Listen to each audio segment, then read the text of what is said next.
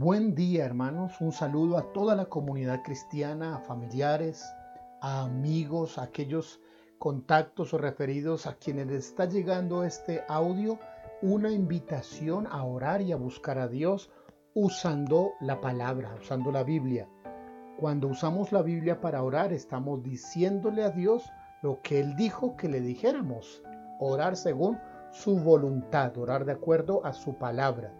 El libro de Proverbios contienen maravillosas instrucciones, consejos de la sabiduría, son tips para la vida, son reflexiones cortas, directas al corazón, a manera de frases célebres, fácil de recordar, fácil de practicar, es una autoteología práctica interesante.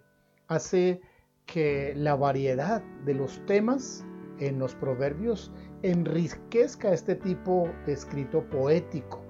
Cada uno de los versos, por ejemplo, en el capítulo 11, en cada uno encontraríamos un tips para la vida. Y es un deleite para qué? Que quiere consejos sabios de lo que debe y lo que no debe hacer. Por ejemplo, en el Proverbios capítulo 11, en el verso 15, se nos habla acerca de salir por fiador, el respaldar a otro con una deuda que éste ha adquirido. El bienestar de nuestra familia, nuestra paz y nuestra capacidad de pagar deudas justas no deberían someterse a riesgo.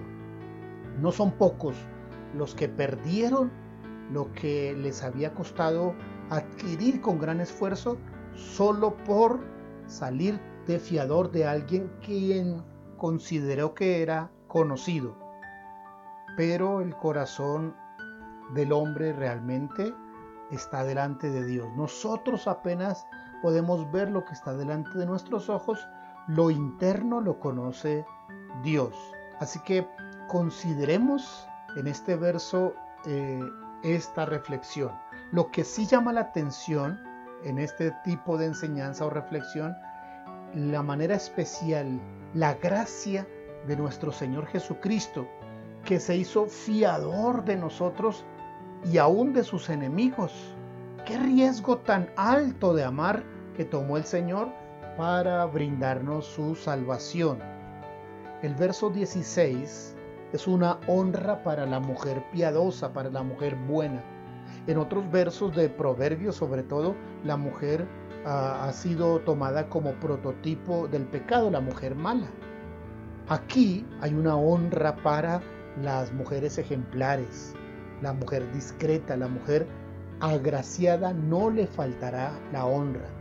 Contrasta con el hombre cruel, obstinado y malo, que trae dolor sobre sí mismo y sobre aquellos que le rodean. Hay que saber bien, hay que entender bien que toda decisión que tomamos, aunque es voluntaria, aunque es personal, aunque esté en el argumento que es mi vida y podemos hacer con ella lo que queramos. Oh, oh. Lo que tenemos que entender es que toda decisión que tomemos, buena o mala, siempre afectará a nuestro entorno.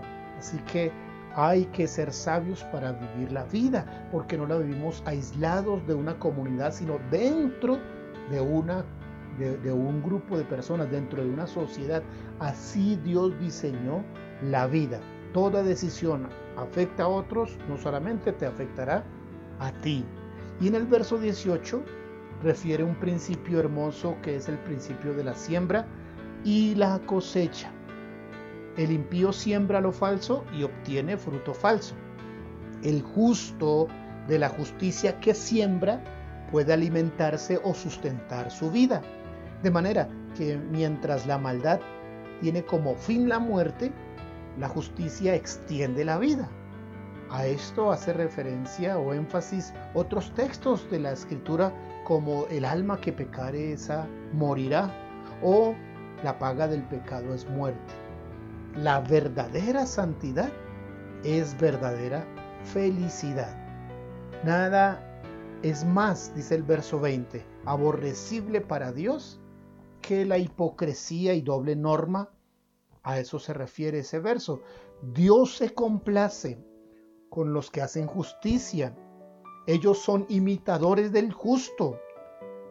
imitadores y seguidores de Jesús, el Hijo del Padre, el ejemplo de rectitud y justicia para nosotros. Finalmente podemos cerrar esta reflexión de Proverbios 11 tomando algunos de sus versos con la maravillosa verdad del verso 24. Hay quienes reparten y les es añadido más. Y hay quienes retienen más de lo que es justo, pero vienen a pobreza. ¿Qué significan estas palabras? Que Dios siempre te da lo que tú necesitas y te añade un poquito más para compartirlo con alguien. Ahora, el secreto de la prosperidad está en lo que haces con ese poquito de más que Dios te concede. Si lo das, recibes más. Si lo niegas, traes pobreza. Es la manera en que Dios prueba el corazón de los seres humanos. Así que ser generoso me quita del corazón la avaricia y me abre la bendición de la prosperidad. Pero ser eh, malo, el no compartir, el ser egocéntrico, entonces me trae pobreza. El Señor nos ayude para ser sabios con lo que Dios nos provee. Dios te bendiga.